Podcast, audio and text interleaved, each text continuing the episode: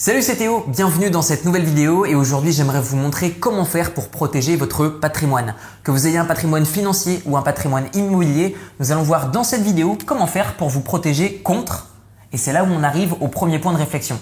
C'est-à-dire contre quoi vous souhaitez vous protéger. Est-ce que vous prévoyez qu'il y ait bientôt une crise financière? Est-ce que vous prévoyez qu'il y ait éventuellement une catastrophe naturelle euh, sur par exemple votre bien immobilier, par exemple un tremblement de terre. Est-ce que vous avez peur qu'il y ait un tsunami? De quoi est-ce que vous avez peur au niveau des catastrophes? Est-ce que c'est plutôt une crise? Est-ce que c'est éventuellement un manque de liquidité par exemple ou par exemple un manque de stabilité dans la valeur de votre monnaie? Par exemple est-ce que vous prévoyez que l'euro perd de la valeur? Est-ce que vous pensez qu'il va en prendre comparément au marché global et mondial? Contre quoi en fait vous souhaitez vous protéger Et ça c'est en fonction de vous. Par rapport à ça, d'une manière générale, donc j'ai déjà vous présenté euh, des solutions pour vous protéger contre les crises financières. Donc tout ce qui est à propos de l'euro, tout ce qui est d'une manière générale euh, concernant la valeur de votre bien immobilier, je vais vous montrer comment faire pour vous protéger. C'est très simple.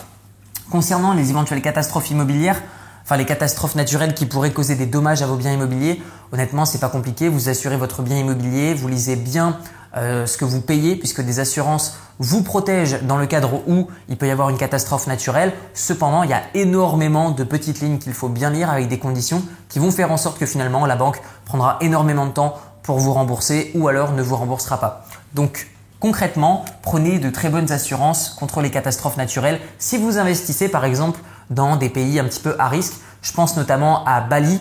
Euh, personnellement, je n'irai pas investir là-bas. Pourquoi? Parce que dernièrement, euh, il y a encore eu euh, un tsunami, un petit tsunami. là, dernièrement, moi j'habite à Bangkok. Je me suis fait réveiller par un petit tremblement de terre. C'est très rare, mais je ne serais pas rassuré que d'investir dans des parties du monde où ça secoue un petit peu. Donc, comment éviter des catastrophes naturelles sur ces biens immobiliers ou des guerres, etc investissez dans des pays qui ne sont pas impliqués dans des guerres, investissez dans des pays où il n'y a pas eu de catastrophe naturelle depuis des années et d'une manière générale, si vous ajoutez à ça une assurance, vous êtes largement tranquille, surtout que l'assurance va pouvoir être déduite des impôts. Passons maintenant aux solutions pour protéger son patrimoine contre énormément de euh, cas différents. La première solution, ça va être des liquidités. Vous devez avoir des liquidités et non pas euh, et non pas de l'argent sur un compte bancaire. Pourquoi? Depuis le 2 février 2018, je pense que c'est la loi Sapin 2 euh, qui évoque le fait que maintenant l'État français peut saisir sur votre compte bancaire. La loi Sapin 1, il me semble qu'il y avait une loi euh, qui disait que à partir des personnes qui ont plus de 100 000 euros, elle peut saisir sur votre compte bancaire. Alors l'État n'utilise pas le mot saisie, il, dit simplement qu'il va geler vos, avoirs. Voilà, euh, geler, ça veut un peu dire euh, ils font ce qu'ils veulent avec votre argent, mais vous ne le voyez plus, ou alors vous le voyez, mais il n'est plus là. Donc du coup, liquidité plutôt que de l'argent sur votre compte bancaire. La loi Sapin 2 dit que maintenant, l'État peut saisir sur votre compte bancaire les liquidités qu'il aura besoin pour subvenir par exemple à une situation de crise de type bancaire. On avait vu par le passé des crises qui avaient été surmontées par ce qu'on appelle un buy out, c'est-à-dire le fait que euh, on va imprimer de l'argent, c'est-à-dire que les banques vont imprimer de l'argent pour rembourser par exemple un déficit, ce qui va faire que vos euros perdent de la valeur. Ou alors à l'inverse, maintenant, ils ont autorisé ce qu'on appelle un buy-in, c'est-à-dire qu'ils vont prendre sur les comptes bancaires des euh, Français pour pouvoir subvenir à une éventuelle crise financière. Et c'est pas, euh, je trouve que c'est pas être fou que d'avoir un petit peu de liquidité chez soi, ne serait-ce que pour subvenir à peut-être 3 à 6 mois de dépenses euh, dans votre quotidien. Donc ayez des liquidités puisque dans le cas où il y a un manque de liquidité d'un point de vue financier dans l'économie, vous serez le premier à en subir des conséquences, que vous en ayez sur votre compte bancaire ou que vous en ayez en liquidité. Mais vous pouvez limiter ce risque déjà en faisant ça. Parlons maintenant de vos actifs. Entreprise, biens immobiliers. Admettons que vous avez des biens immobiliers et que admettons, hein, voilà, vous prenez beaucoup de risques d'un point de vue financier et que du coup vous inquiétez un petit peu pour votre famille. Comment faire pour se protéger? Eh bien tout simplement, vous devez changer ce qu'on appelle le titrage d'une propriété. D'une propriété ou par exemple d'un actif. D'accord?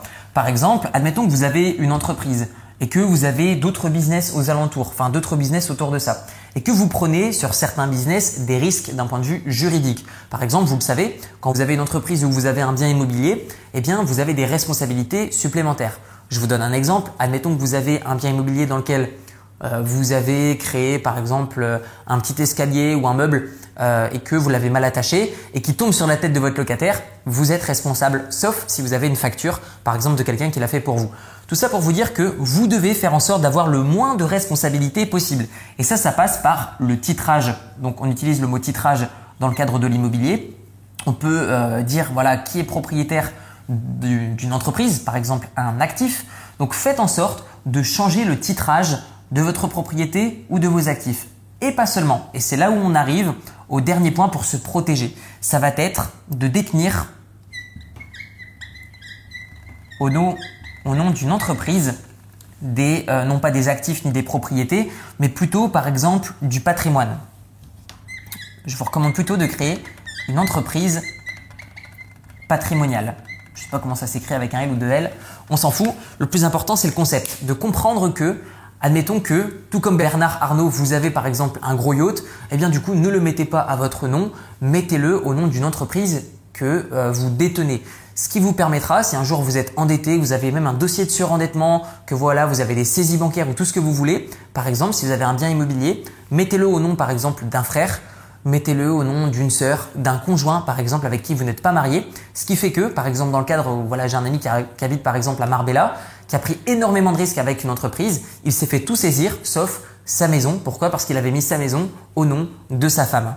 Et du coup, si vous n'avez pas confiance en votre conjoint ou votre conjointe, dans ce cas-là, créez une entreprise qui va détenir vos avoirs. D'accord?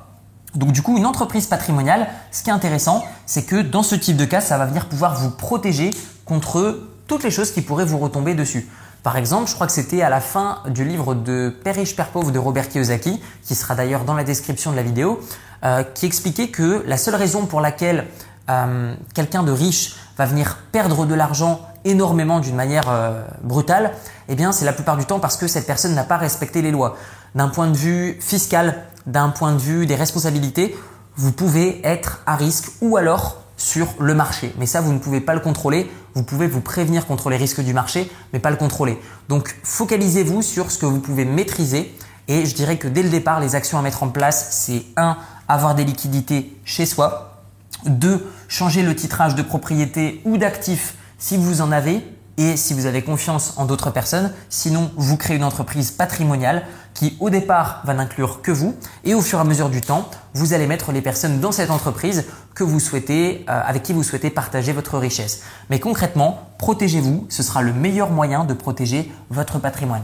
Je ne parle pas de l'or dans cette vidéo puisque selon moi, l'or est juste un moyen de se protéger contre des crises à court terme et encore puisqu'on a déjà vu dans d'autres États la détention d'or devenue interdite. Donc l'État est venu chercher l'or auprès des habitants de certains pays. Donc selon moi, investir dans l'or, je dirais que c'est pas la meilleure des solutions, même dans le titrage de l'or. Donc acheter des titres de propriété d'or, puisque généralement avant qu'il y ait une crise, à peu près avant 5 ans, euh, il y a beaucoup d'États qui vont acheter énormément d'or, ce qui va faire déjà grimper le prix de l'or. Donc que ce soit pour gagner de l'argent ou pour le protéger, je pense pas que l'or à long terme soit la meilleure des valeurs, surtout que, comme le dit Warren Buffett, si vous prenez tout l'or du monde, vous ne pourrez rien faire de plus que vous asseoir dessus parce que ce n'est pas un actif. Ça ne produit absolument rien. Dans la description de la vidéo, vous trouverez une série de 4 vidéos de formation qui va vous montrer comment protéger votre patrimoine, mais surtout comment le créer en partant de zéro.